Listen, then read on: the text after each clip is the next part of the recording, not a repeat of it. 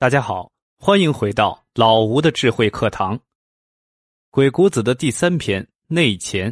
讲述的是谋士与君主结交，并被君主接纳的智慧。这里面提到了一个重要的原则，就是先力求自保。原文里是这么说的：“不见其类而为之者，见逆；不见其情而睡之者，见非。”就是说，如果还没找到双方的共通之处。或者没找到共同利益，就仓促的尝试在一起谋事，那么必然会被对方排斥排挤。如果还没搞清楚对方的真实情况或者真实想法，就贸然去游说，那么必然会被对方否定拒绝。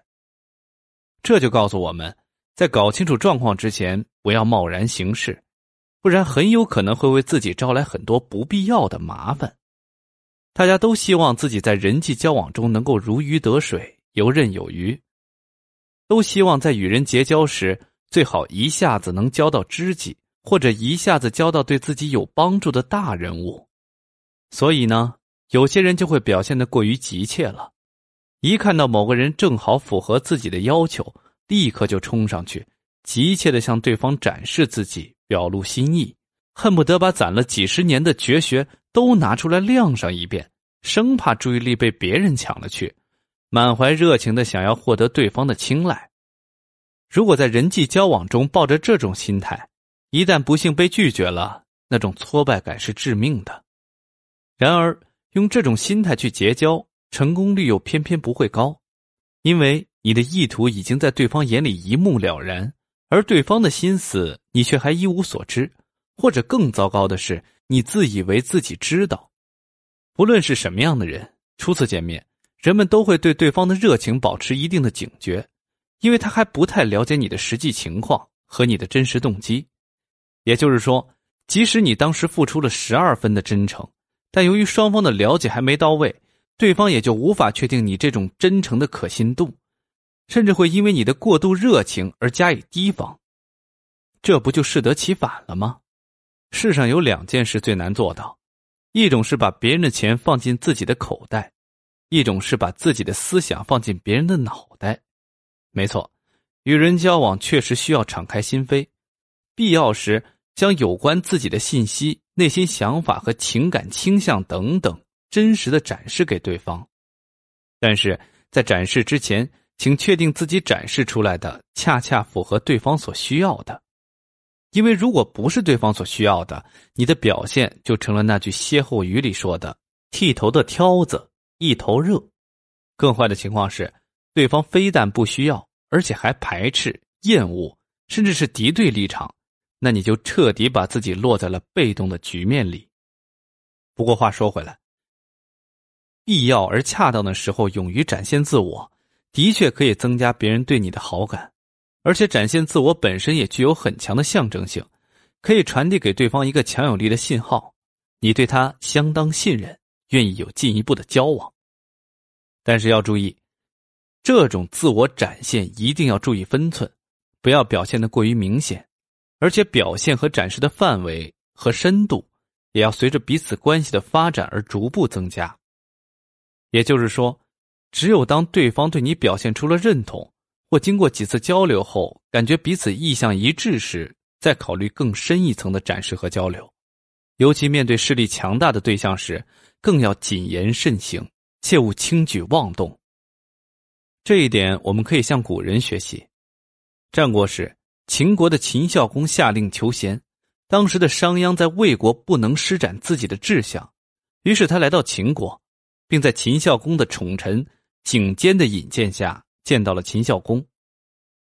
第一次见面时，商鞅并不清楚秦孝公到底是个怎样的君王。在魏国碰够了钉子的他，不敢直接说出自己的想法，只是试探性的从三皇五帝讲起。结果没多久，秦孝公就困得打瞌睡了。事后，秦孝公生气的质问景监：“你推荐的人到底有什么真才实学？我看只知道夸夸其谈。”商鞅听说秦孝公这么说自己，不但没生气，反而高兴起来，因为这说明秦孝公不只是个注重帝王之道的君主，他还真正要求治国之才。于是第三次见面时，商鞅才把自己霸道治国的想法和盘托出。秦孝公大为振奋，与商鞅大谈三天三夜，由此促成了商鞅变法。很显然，在没弄清秦孝公的真实想法时，商鞅选择了隐藏自己的想法。他害怕一旦与秦孝公的理念不同，甚至相反，不但不能实现自己的抱负，还可能直接招来杀身之祸。直到了解了秦孝公的志向后，商鞅才吐露出自己的实质性见解，为自己争取到了施展才华的舞台。所以，与人交往的初期，矜持一些还是有必要的。在确定对方与自己观念大致一致后，再向对方表达见解。被认同和接纳的几率才会更高。当然，为了增加成功几率，在结识某个比较重要的人物前，事先做做功课还是非常有必要的。你可以通过各种渠道了解一下对方的身份、职业、教育背景、性格爱好等，尽量找出一些你与对方的共同点，比如你们是校友、同乡，或有相同的兴趣爱好等。共同点是人与人有效连接的第一步，它可以让对方在第一次见到你就自然而然的增加一丝你是自己人的感觉。这些准备工作是我们后面顺利推动社交活动的前提，也可以确保你与对方见面后可以愉快轻松的畅谈。也许见面后的交流与你预期的仍有些差距，但之前的准备工作至少会帮你在对方面前表现得更加得体。总之，社交本质上是一场博弈，任何时候都不能打没准备的仗。不论你要结交的是什么样的人物，交往初期都要尽量摆正心态，不要表现得过于热情、急切，不要急不可耐的吐露心声。很多时候，表现的太明显，反而容易被人识破，让对方一下看透你的动机。所以，学会适当的隐藏自己，先尽量去了解对方。求准合适的机会，再适当表达结交的意向，